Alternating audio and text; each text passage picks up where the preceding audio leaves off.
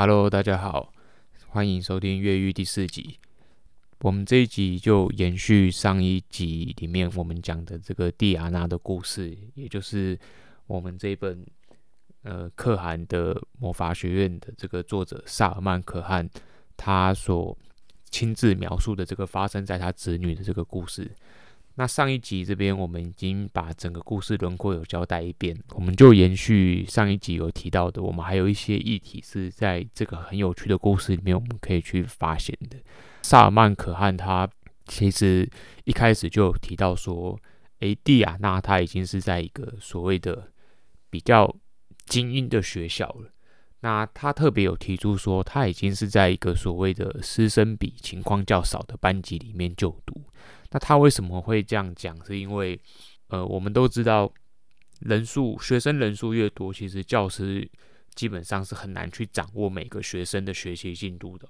比如说，你一个班有十个人跟有二十个人，老师就等于要一打十跟一打二十嘛，那就有点像大家都知道，你妈妈如果要打一打一已经很累了，然后你要双胞胎一打二，哇，很多人就崩溃了。在教育的很多症结点上面，就是班级人数，其实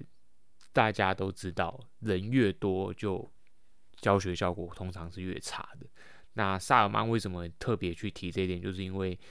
蒂亚娜在的这个班级，诶，人数已经是小班教学了。那为什么还会发生这种诶单位换算听不懂的情况，却老师也没有发现，然后就让他这样子默默的继续念下去了。这中间也影响到另外一个议题，就是我们之前有谈到的这个呃科目被细分的这个切割成很细很细的一个一个单元，才会造成这种问题。因为假使科目没有被切割，那蒂亚娜。她在学习单位换算出现问题的时候，她再去延伸到其他主题需要单位换算的时候，老师其实就会发现她不会啦。可是，在学校里面哦，老师是不会发现的，因为跳过单位换算之后，他们可能就进去下一个单元了。比如说，他又跑去教什么质数问题啊，跑去教什么呃最大公因数、最小公倍数，就是他又跳到了一个不相干的主题，所以。学生在前一个主题他不会的时候，居然在下一个主题的时候，就好像这个东西被抛开了，所以他才会发生呃，我们作者萨曼可汗他所注意到的这件事情，这是一个他觉得非常不应该出现的情况，可是却发生在他这个非常聪明的孩子身上，所以这其实是反映了现行这种教育体制里面啊，所谓的统一进度。统一教学它产生的一个问题，所谓统一进度、统一教学，就是说，诶，老师这堂课教了某一个主题之后，下一堂课就一定是下一个主题了。老师不会去等学生，无论是大班或是小班，老师都不会去留下来去等，说你们全部都会了，我才能教下一个哦。因为这对现行体制来说，有点过于理想了。那假使你这个班有二十个人，里面有两三个人，他花了两三个礼拜才学会，那不是大家都要留下来等他了吗？这就是现在这个教育体制里面，也是萨尔曼特别有提出来的，就是说他看到了这个问题，所以后面我们会讲他是怎么去解决这个问题的。那这个问题，呃，也你们也可以去搜寻，也网络上 Google 所谓的齐头式教育，就是说大家是。用一种所谓平等的概念去教学，那平等概念就是，诶，我这个进度教完就统一就换下一个，这样子一直一直一直教下去。可是这忽略了孩子，他其实在学这种东西是就像蒂亚娜一样，这么聪明的孩子，他都有可能因为老师的状况、自己的状况，甚至家庭的状况，那造成说，诶，他有一个东西居然没有学好了，然后就是这样子影响到他。在小六的时候考的这个非常关键的分流制度，这样子听起来实在是还蛮奇怪跟吊诡的哦。那另外一个我们在这个故事里面看到的问题，就是说萨曼他才决定说他要建立一个影片式的教学。那他这个影片教学当然是有由来的哦，因为他跟他的侄女蒂亚娜，他们最早的时候是面对面教学，可是因为他们不住在同一个州，美国很大，有去过的都知道，你要 很多地方是要坐飞机跨越很多州，甚至他美国自己本身区里面就有时差，所以他录很多影片去教蒂亚娜。那他也发现了说，影片带来了一个前所未有的。益处，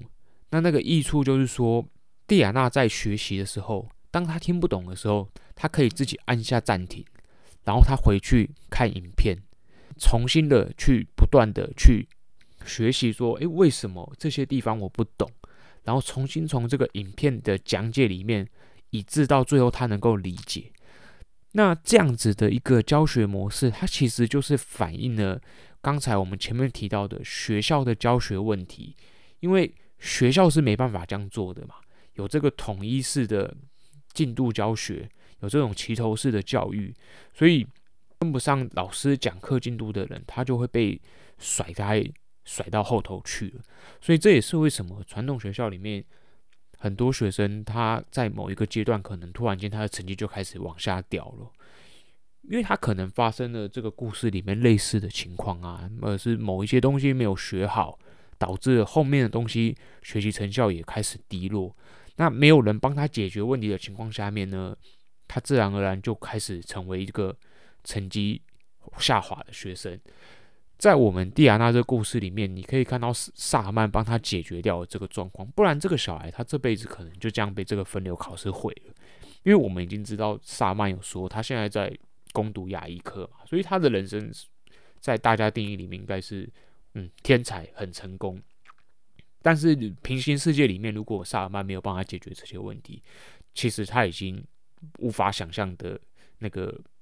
悲惨的结果，可能就这样子降临在他身上，因为他的家人已经放弃他了，连他自己都放弃他了。那这是我觉得这个故事里面一个很可怕的地方。回到我们书里面，萨尔曼建立的这个可汗学院，它其实就是一个线上影片学习的系统。那当然，它有很多创新的地方，比如说，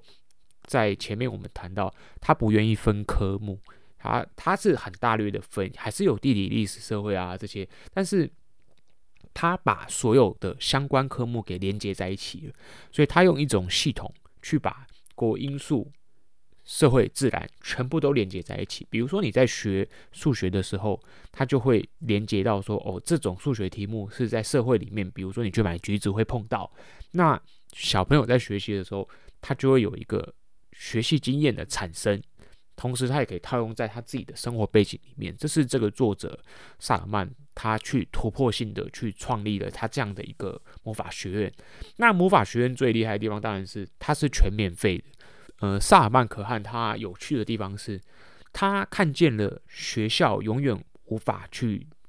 改变的这一点，所以他自己创建了这样子的可汗学院。但是呢，他在书里面后后期也提到，他成功的去说服了一些学校使用这套系统，所以他也在学校里面去验证了这个系统对学生的学习成效是有多么显著的提升哦。我觉得一个很有趣的议题是。在台湾有一位也是教育的先驱，他现在还健在的这位伟大的呃教育学家黄武雄老师，他在呃台湾教育的重建这本书里面呢，他也特别提到了一个相似的观点。他说，在台湾的这种呃文凭至上，大家都希望给名师教，然后考上好学校的这种体制下面呢，他反而建议。社会上何不干脆就把，比如说前五十大精英名师的教学影片，用录影的方式给录下来，然后学生可以拿去 MTV 播放，或是带回家用 DVD 去看。那这样子，所有的学生都受到最精英的老师的教育，那这不是很符合台湾想要的吗？就等于好像所有的学生都上了建中，都给建中的老师教，都给台大的老师教。那黄武雄老师其实是在反讽 台湾的社会，但是，呃，这个很有趣的这种反讽法也引起人家的讨论，就是说，这样子孩子就不去学校啦。那我们怎么去让孩子去做人与人的连接哦。所以这也是学校一个存在的一个很重要的原因哦。因为你如果孩子不去上学，他就少了很多跟人与人之间的联系跟连接。那单纯去学习知识这件事情，没错，在哪里都可以做。可是他往往，你如果让小孩在自己家里学习，他就会出现这种，呃，他跟人社会脱节的情况。那这个部分有很多心理学会去讨论，当小人跟社会脱节、跟学校脱节的时候会发生什么？这个是有很多。嗯，蛮有趣的结果可以去想的。在我们第四集里面，我们主要探讨的就是说，刚刚有提到的，诶，小班教学还是有出现这种问题，教学的问题，然后这种统一式进度教学啊，看似公平，可是还是一样，也让学生出现问题。然后再来就是谈说，诶，我们在学校整体的教学成果需要的这种教学的。呃，让学生到底听不听得懂啊？这些成效在这一块问题上面呢，可汗萨尔曼他是怎么去创建他的魔法学院？我想大家如果对这本书有兴趣，我非常推荐大家可以去看，因为你的如果你有小孩，他的英文是不错的，他也可以自己用这套系统来自学。呃，我说的自学不是说就是他就不去学校，我就是说他可以跟学校并进，所以。他有他非常独特的价值，然后台湾也有一个平台在翻译可汗学院的内容，它有电脑版也有手机版，所以大家有兴趣呢可以去搜寻看看。然后最后就是还是要推荐这本书啦，因为我们这本书其实还有一些内容可以讲，但是我可能会考虑一下第五集要不要换别本书，因为同一本书讲个三集四集好像有点太冗长了。但是它里面还有另外一套很有趣的，叫做精熟学习这套系统。那如果说大家真的诶有兴趣，也是可以特别拉出来讲一讲的。好，那这一集我们就讲到这里吧，谢谢大家啦，拜拜。